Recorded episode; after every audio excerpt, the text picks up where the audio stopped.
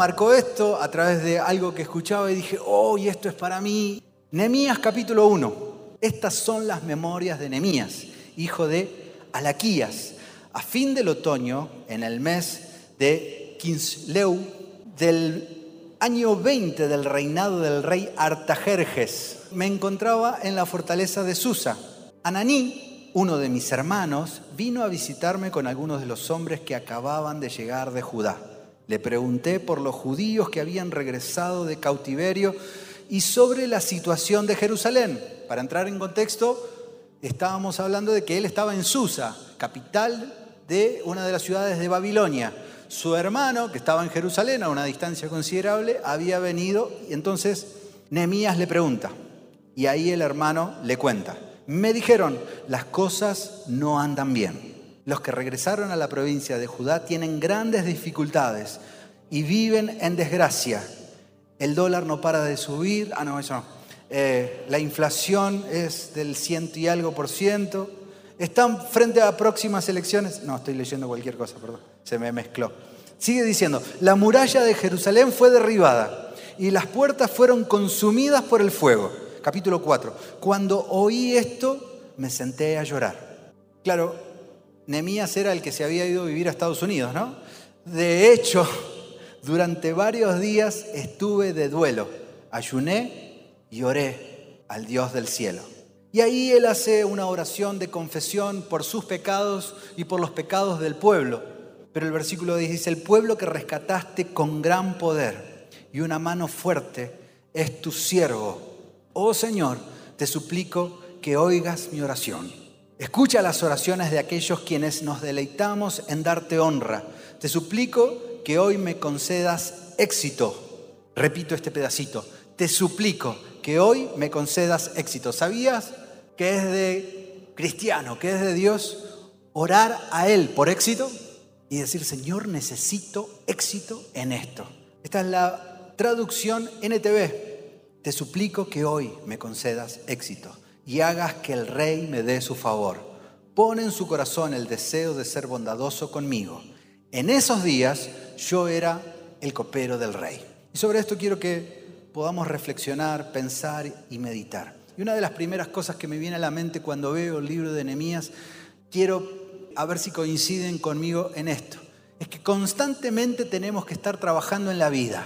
La vida es un constante trabajo. Para aquellos que entendimos que las únicas cosas que podemos es con esfuerzo y aquellos que creemos en Dios, viene sobre ese esfuerzo la bendición de Dios, sabemos que constantemente hay que trabajar. Sea que alquiles o que tengas casa propia, siempre hay que hacer algo en casa, ¿sí o no?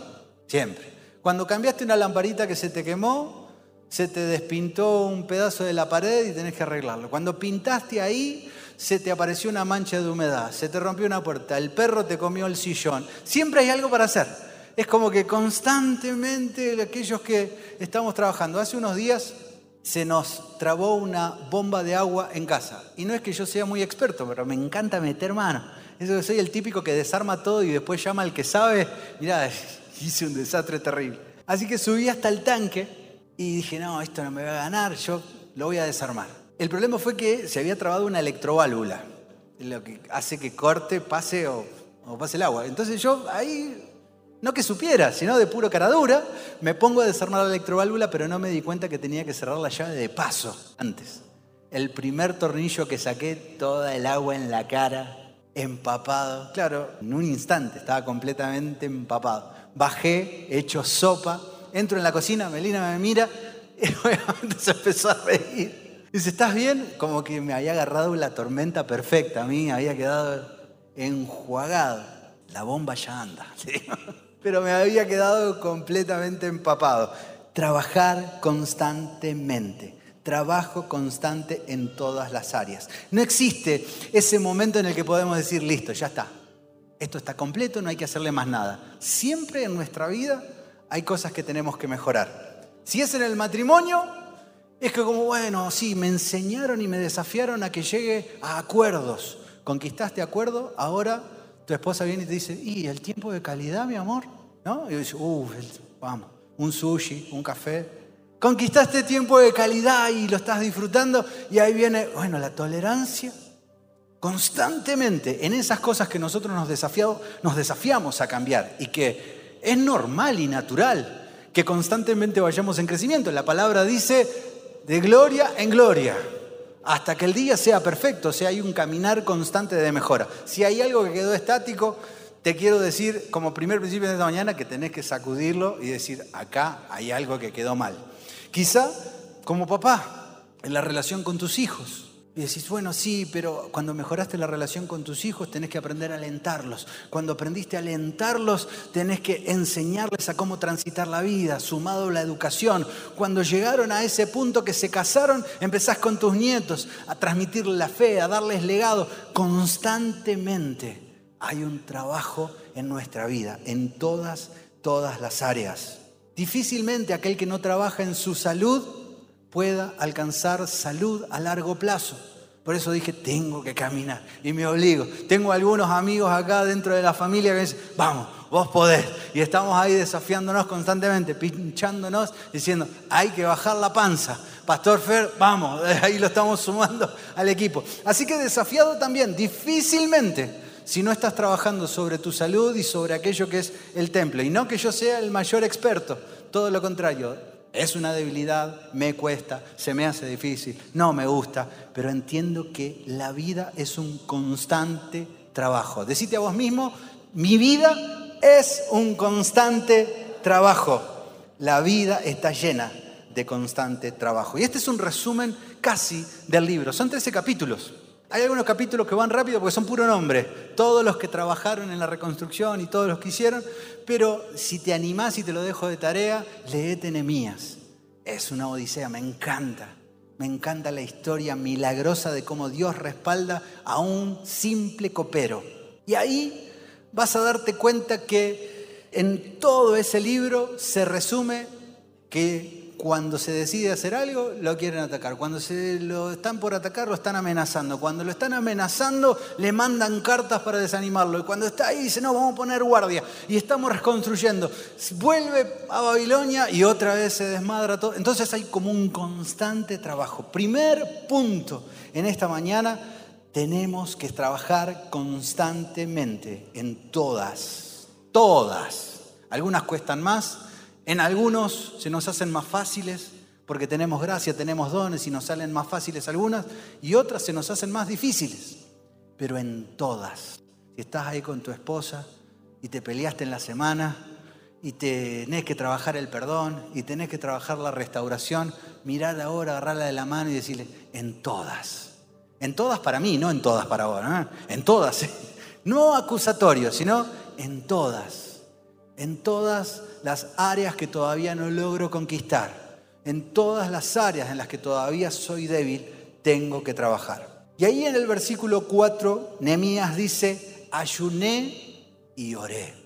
Y me encantó esto como primer principio que quiero dejarte hoy. Lo primero que hace Nehemías es buscar a Dios. Nehemías sabía que Dios estaba por sobre todas las cosas.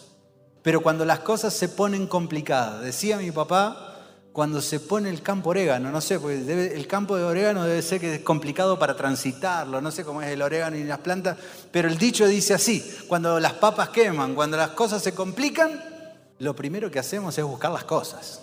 Ah, no, mirá, esto se hace de esta manera. Sin embargo, vemos en Nehemías un hombre piadoso, un hombre sensible, que lo primero que hace es buscar a Dios. Primer principio entonces, buscar a Dios. Sí, pastor, ya me lo vienen hablando un montón de veces. Bueno, no te preocupes tanto por las cosas, porque día a día corremos detrás de los sinsentidos y pensá en tus ocho horas laborales, pensá en tus ocho horas de descanso o en todo lo que haces en la semana, si estás buscando primero a Dios en tu realidad o estás buscando las cosas. Por eso tenía que buscar primero a Dios en todas las cosas. Yo quiero que entiendas que Dios lo cantamos recién.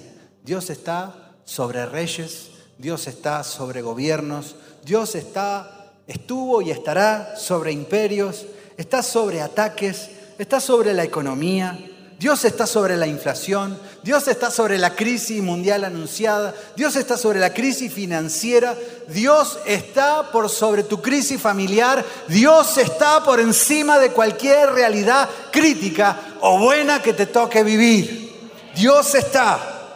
Cuando lo buscas primero a Él, no hay nada que pueda detener lo que Él tiene con vos. Cuando vos ponés primero el reino de los cielos y buscás de todo corazón su presencia en intimidad, nada, absolutamente nada, decí conmigo, nada, nada puede detener lo que Él tiene con vos, nada. Buscar primero el reino de Dios, buscar primero, suena tan normal, suena tan trillada la frase, pero a la vez es tan profunda y tan débil en nuestra vida. Capítulo 2, versículo 4 dice, ya en la reflexión, Nehemías ora a Dios por éxito y le pide a Dios y le dice, concédeme éxito en esto cuando vaya al rey. El rey lo ve cabizbajo, lo ve triste y le dice, de todos los años que estuviste al lado mío, nunca te vi así. Entonces en el versículo 4 le pregunta y le dice, eh, bueno, Nehemías le cuenta la realidad de lo que estaba pasando en Jerusalén y el rey le dice, bueno, ¿cómo puedo ayudarte? Primer punto a favor. Cuando vos pones a Dios primero, Dios va a poner gente que esté a favor tuyo. Dios va a poner un jefe, una autoridad, una persona con recursos, algo. Cuando vos pones a Dios primero, cuando vos pones a Dios primero, no los contactos, no el palenque donde rascarse, no las artimañas humanas. Cuando vos pones a Dios primero, el éxito de Dios te acompaña.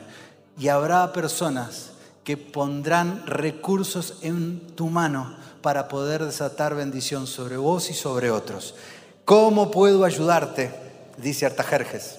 Después de orar a Dios. Y miren qué loco, porque primer tiempo de oración de Nehemías pide éxito, solo éxito. Señor, dame éxito en esta exposición. Me voy a enfrentar al rey.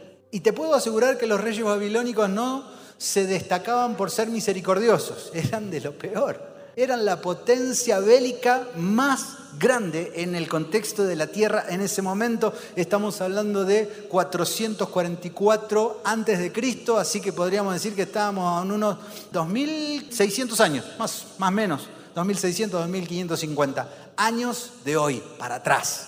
En ese contexto lo único que valía era no me gusta tu cara, te corto. Es más, en el contexto histórico viene Nabucodonosor, que se destacaba, si han leído la Biblia, por ser un hombre bastante agresivo y déspota. Después de eso viene un rey un poco más devoto. Nabucodonosor exilia a todo Israel, se lo lleva cautivo a Babilonia. Ahí está Daniel, ¿no? En ese pedacito de la historia para que entiendan el contexto bíblico. Estamos hablando antes de Jesús, unos 500 años antes de Jesús.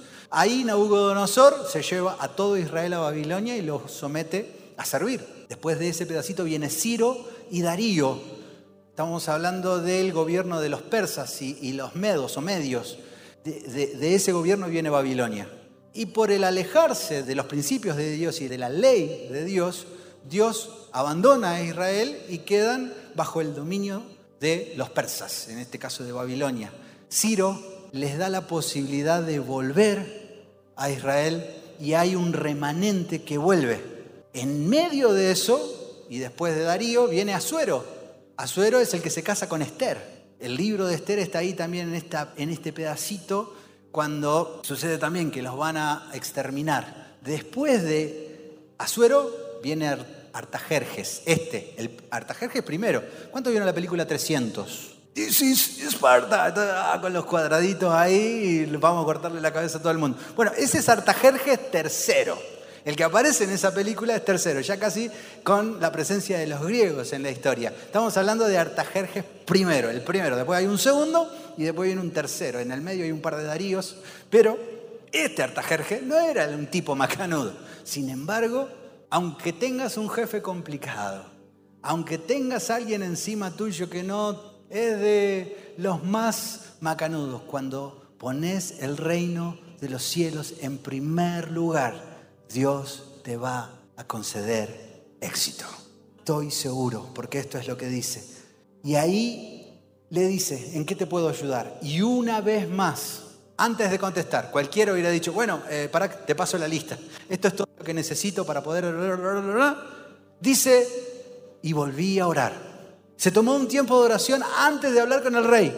Después de orar al Dios del cielo, contesté, si al rey le agrada y si está contento conmigo, su servidor, envíeme a Judá a reconstruir la ciudad donde están enterrados mis antepasados. Dame éxito, dame éxito. Yo quiero que cierres tus ojos un instante ahí y pienses en una realidad que hoy tenés que enfrentar.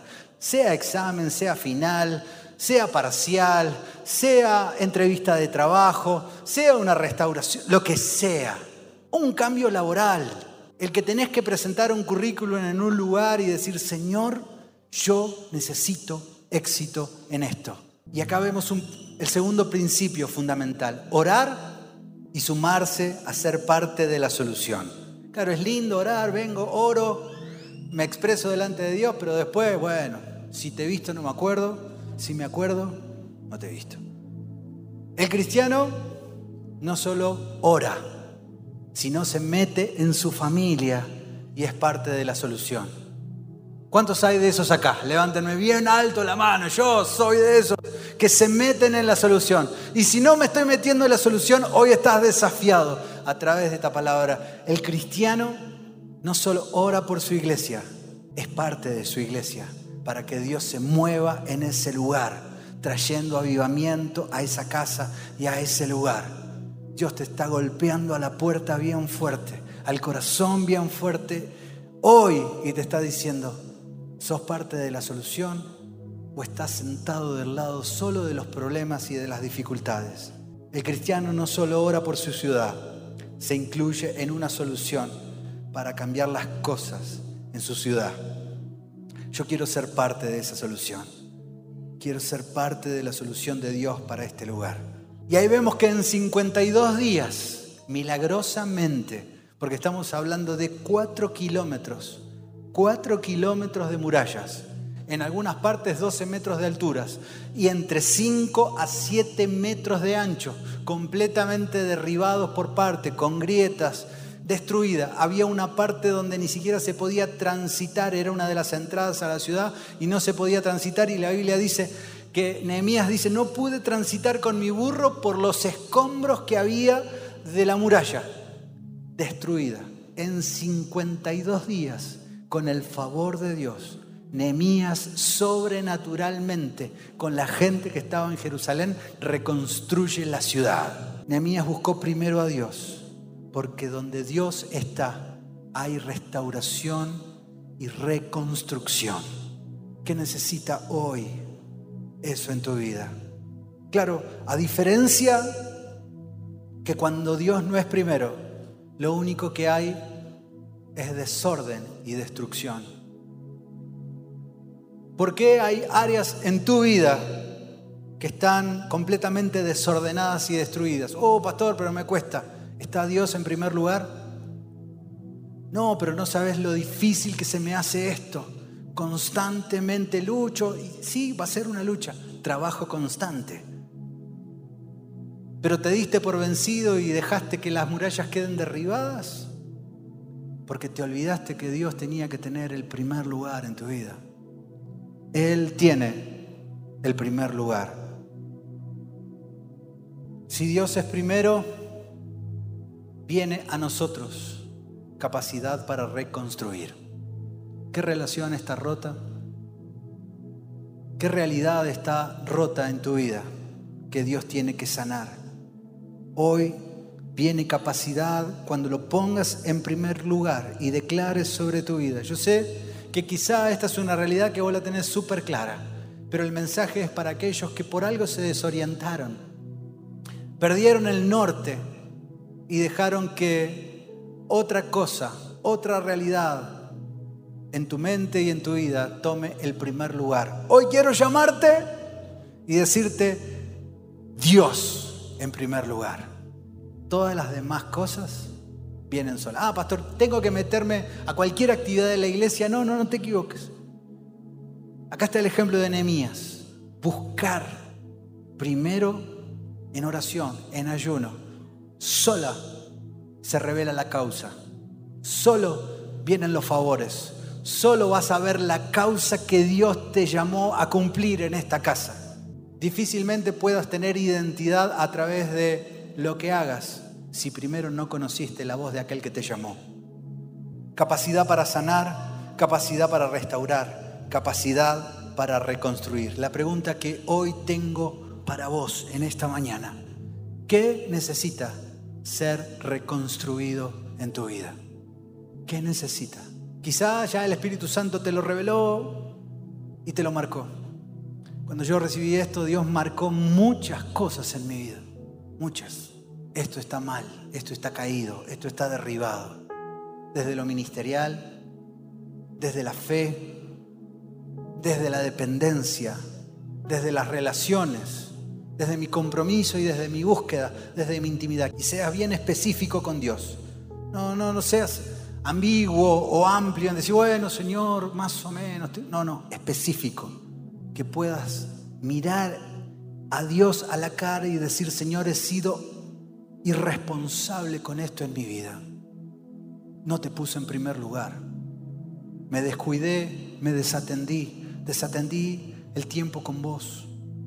Quizás sea la salud física, quizás sea la salud emocional, quizás sea restaurar tu identidad como persona. Quizás es tu matrimonio, la relación con tus papás está completamente derribada y destruida. La relación con tus hijos, quizás sean tus finanzas y estás endeudado hace años. Y quizá este sea el año donde salgas de las deudas y ayudes a otros a saber cómo trabajar sanamente las finanzas con principios del reino. He escuchado decenas, muchos testimonios en esta casa de personas que han sido obedientes a cosas básicas y principios del reino, como armar un presupuesto, aprender a ahorrar, ser generosos, sembrar, diezmar, los principios del reino. Y en meses y algunos en pocos años han salido de deudas de décadas, de deudas familiares y los he visto prosperar, avanzar, crecer, ahorrar y conquistar en esta casa. Así que si esa es tu realidad hoy, abraza el principio de poner a Dios en primer lugar y formate, déjate enseñar, sé enseñable. Vos y yo servimos a un Dios capaz de restaurar todo. No sé si me escuchaste, pero yo quiero que esto penetre en tu corazón y pueda llegar hasta lo más profundo en tu realidad. Vos y yo servimos a un Dios capaz de restaurar todo en nuestra vida. Todo. Sinemías pudo reconstruir con el favor de Dios un muro en 52 días. ¿Qué no vas a poder reconstruir vos con Dios de tu lado? Le hablo a aquellos que necesitan reconocen y tienen la humildad suficiente para saber que no tienen todas las cosas en óptimas condiciones y tienen el nivel de humildad suficiente para exponerse a Dios y a su palabra y decir, Señor, necesito ser reconstruido en esto. ¿Qué no dijo Nehemías? ¿Y qué quiero que hoy tampoco esté en tu boca? Nehemías dijo, no puedo. Así que decí conmigo, no voy a decir no puedo. No voy a decir no puedo. Para información, como lo dijimos, Nehemías era un copero. No era ingeniero ni arquitecto, no tenía un MBA en arquitectura, copero. O sea, podríamos decir que era un buen mendocino porque era un sommelier. El tipo decía, a ver, pruebo esto, este es un Malbec, este es un Cabernet Franc, un Syrah probaba y se lo daba al rey. Tan simple como eso. Pero Nehemías sabía que si Dios le daba éxito, hasta un simple copero podía reconstruir una ciudad. Él sabía que si Dios estaba de su lado, no importaba lo que tenía como título, como profesión, lo tuviera o no lo tuviera. Y me viene a la cabeza el ejemplo de Dios constantemente buscar personas con esas condiciones. En realidad, sin condiciones. Un Gedeón, el menor de la casa, Un David perdido entre las ovejas, allá en el fondo de las ovejas, el descartado de toda la familia. Un José, el menospreciado de los hermanos, que lo querían liquidar. Personas que fueron miradas por el corazón, que no tenían ningún tipo de condición.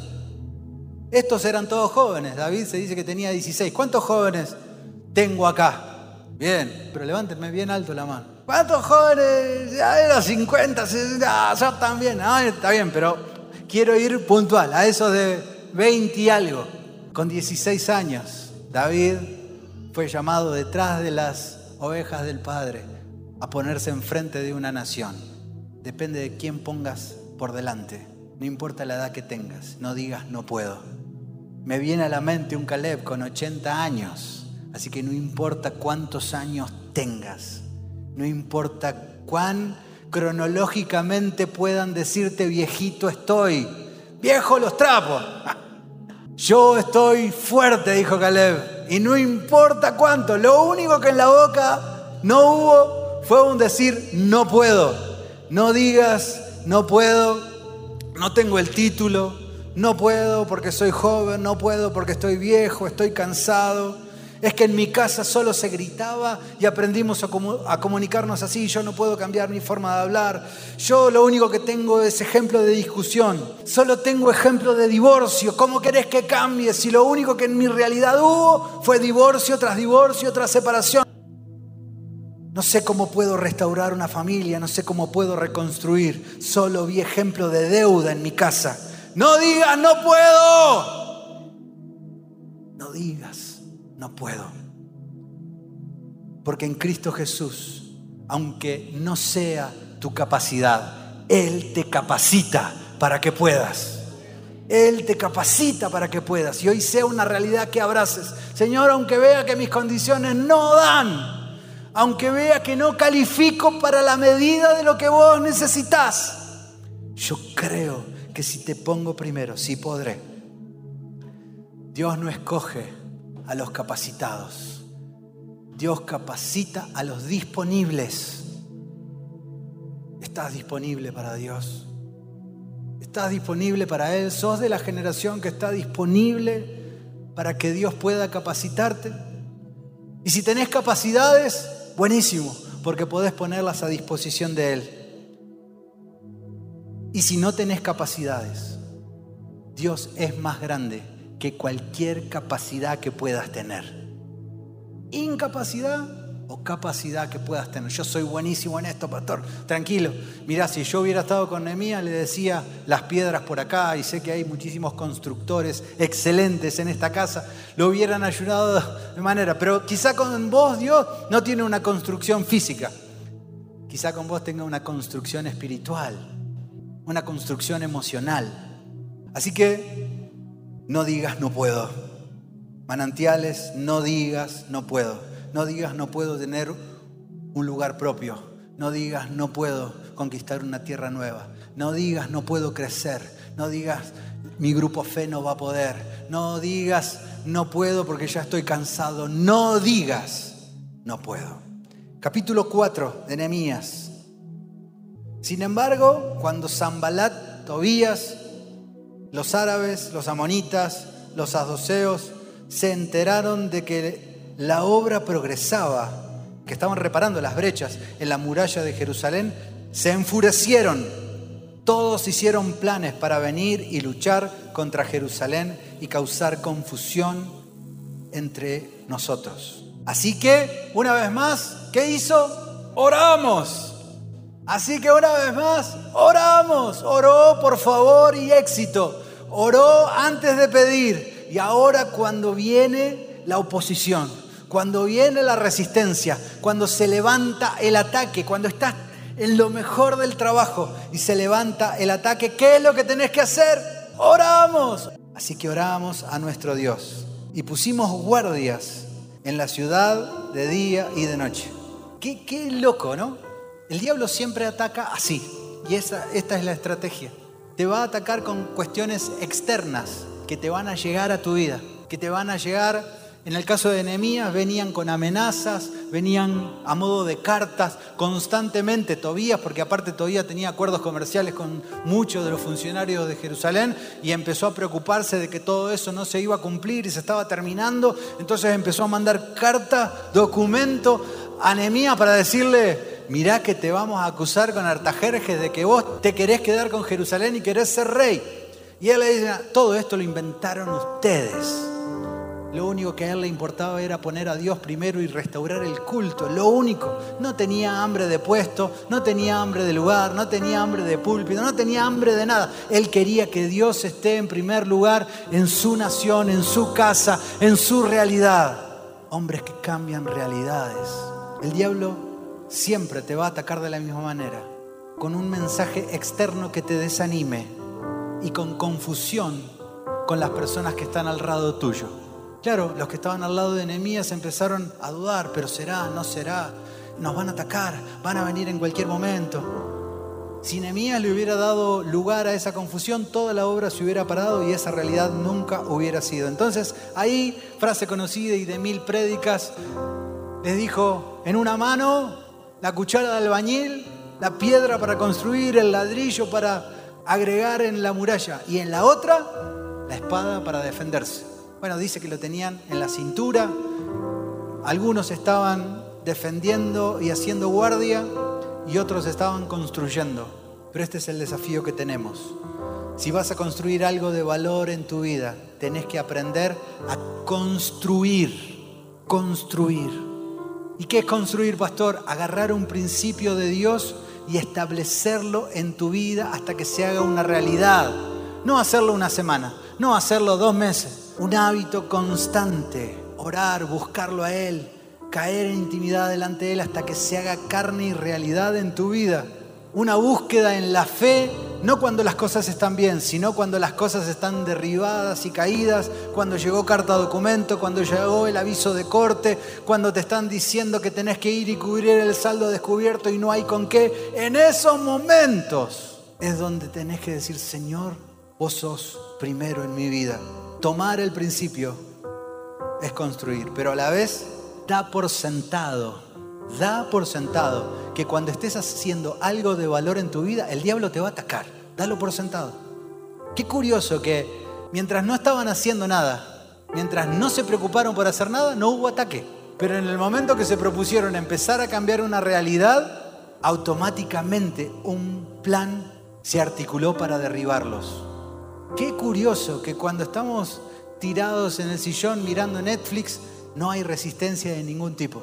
Pero en el momento que te desafiaste a orar, se levanta resistencia. Ya me agarró sueño. En el momento que dijiste, voy a leer un poco la Biblia, eh, algún otro plan pasó. En el momento que dijiste, el miércoles voy a ayunar, me llama un amigo y me invita a un asado. sí soy. ¿Por qué? Pastor, y he escuchado esto tantas veces. Ahora que estoy yendo a la iglesia, pero parece que me está yendo todo mal, pastor. Parece a propósito. Para mí que Dios no quiere que siga yendo. No, no te das cuenta que mientras están las puertas quemadas y tus muros destruidos, el diablo está feliz, feliz de verte en una vida mediocre. Él va a estar feliz de verte siempre derribado, siempre caído, con las puertas quemadas. Hace muchos años mi familia tuvimos una crisis profunda con mi hermana que entró en un proceso de falta de fe. Y recuerdo una charla con mi papá en la que él me decía, no me di cuenta, y haciendo un mea culpa a él, ¿no? Desde lo espiritual. Yo tendría unos 12, 13 años, pero quedaron grabadas esas palabras en mi mente. No me di cuenta y me dormí en la puerta del castillo y entró el enemigo y me robó mi hija. No lo asimilé muy bien, pero con el tiempo fui entendiendo cuál es mi papel como hombre de Dios, de estar cuidando las puertas espirituales de mi casa, cuidando a mis hijos, cuidando mi matrimonio y no dormirme, no aceptar la realidad de destrucción, no dejar que las puertas estén prendidas a fuego y como que, bueno, esta es parte de la realidad que nos toca. Así somos, mediocres. El diablo está feliz cuando aceptas esa realidad porque Él vino para matar, robar y destruirte. Pero Jesús vino para darte vida. y una vida en abundancia. Esa es la vida que hoy tenés que abrazar. Esa es la vida que hoy tenés que abrazar, manantiales. Y dice, resiste, resiste. No importa lo que hoy te toque enfrentar, resiste y el diablo huirá. Resistí, resistí aunque te esté costando, aunque se te está haciendo difícil, aunque cada día digas, uh, esto es cuesta arriba, cómo me está costando orar, cómo me está costando ayunar, cómo me está costando buscar a Dios, cómo me está costando perdonar, cómo me está costando abrazar a los que no amo y decirles perdoname o recibir el perdón. Resistí en los buenos principios de Dios, porque tarde o temprano, siempre más temprano seguro, Dios va a traer victoria. Seguí adelante, seguí adelante, seguí adelante. No hay milagro que permanezca si no se enfrenta a resistir los embates del diablo. He visto cientos de cristianos recibir obras sobrenaturales de Dios y después caer en la falta de fe, caer en el desánimo, perderse en la vida, perder propósito. Y vos decís, pero si Dios se manifestó tan fuerte, tan real, ¿cómo fue que ese milagro que recibiste de parte de Dios se te fue como agua entre las manos? ¿Qué pasó? Faltó resistir. Siempre que Dios obre un milagro, va a venir ataque. Siempre que Dios esté por abrir una puerta nueva y restaurar algo en tu vida, el diablo va a querer dejarte en una vida mediocre. ¿Cuántos están dispuestos a salir del promedio de la mediocridad? En un país donde la mediocridad nos persigue de cerca, en un país donde la pobreza nos corre, plantar principios del reino para declarar mi casa tendrá abundancia en todo, no solo abundancia financiera, abundancia de paz, de amor y de prosperidad. Resistí y él huirá. Cuanto más dura es la pelea, más testimonio podés dar a tu vida misma primero y a los que están al lado tuyo que lo que Dios está haciendo en vos es algo de valor. ¿Te está costando? ¿Se te está haciendo difícil? No, pastor, estoy requete pancho. Estás en, el canal de Netflix. Eh, pastor, entonces Netflix es pecado. No, no estoy diciendo. Ninguna plataforma de streaming ni serie es pecado. Pero bueno, el exceso a veces te puede desorientar del propósito con el cual fuiste llamado. Pastor, fui llamado a meterme en la iglesia en cuatro paredes. No, Fuiste llamado a que tu casa sea una casa de luz, a que tu familia bendiga generaciones, a que tus hijos, tus nietos, tus bisnietos y tus tataranietos reciban principios del reino que transformen esta nación. Y aunque nos cueste una década, dos décadas o un siglo, Argentina va a ser transformada por gente como vos, por gente como yo, que le creímos a los principios del reino, que estamos convencidos que Dios puede hacer un cambio profundo de raíz. Yo no puedo dejar dejar de creer en un Dios sobrenatural que puede hacer nuevas todas las cosas. Dale gracias a Dios que está usando al diablo para recordarte que esa lucha que estás luchando tiene valor en tu vida. Gracias Señor por mis luchas. Gracias porque pusiste al diablo para generar resistencia, porque me quisieron parar, porque me quisieron frenar, porque me quisieron mandar cartas para detenerme. Pero lo único que me confirmaron es que estoy por buen camino, es que estoy por el camino correcto, es por el lugar que Dios quería que vayas si te están ofreciendo resistencia. Es por ahí. oro una semana y ya no tengo más ganas.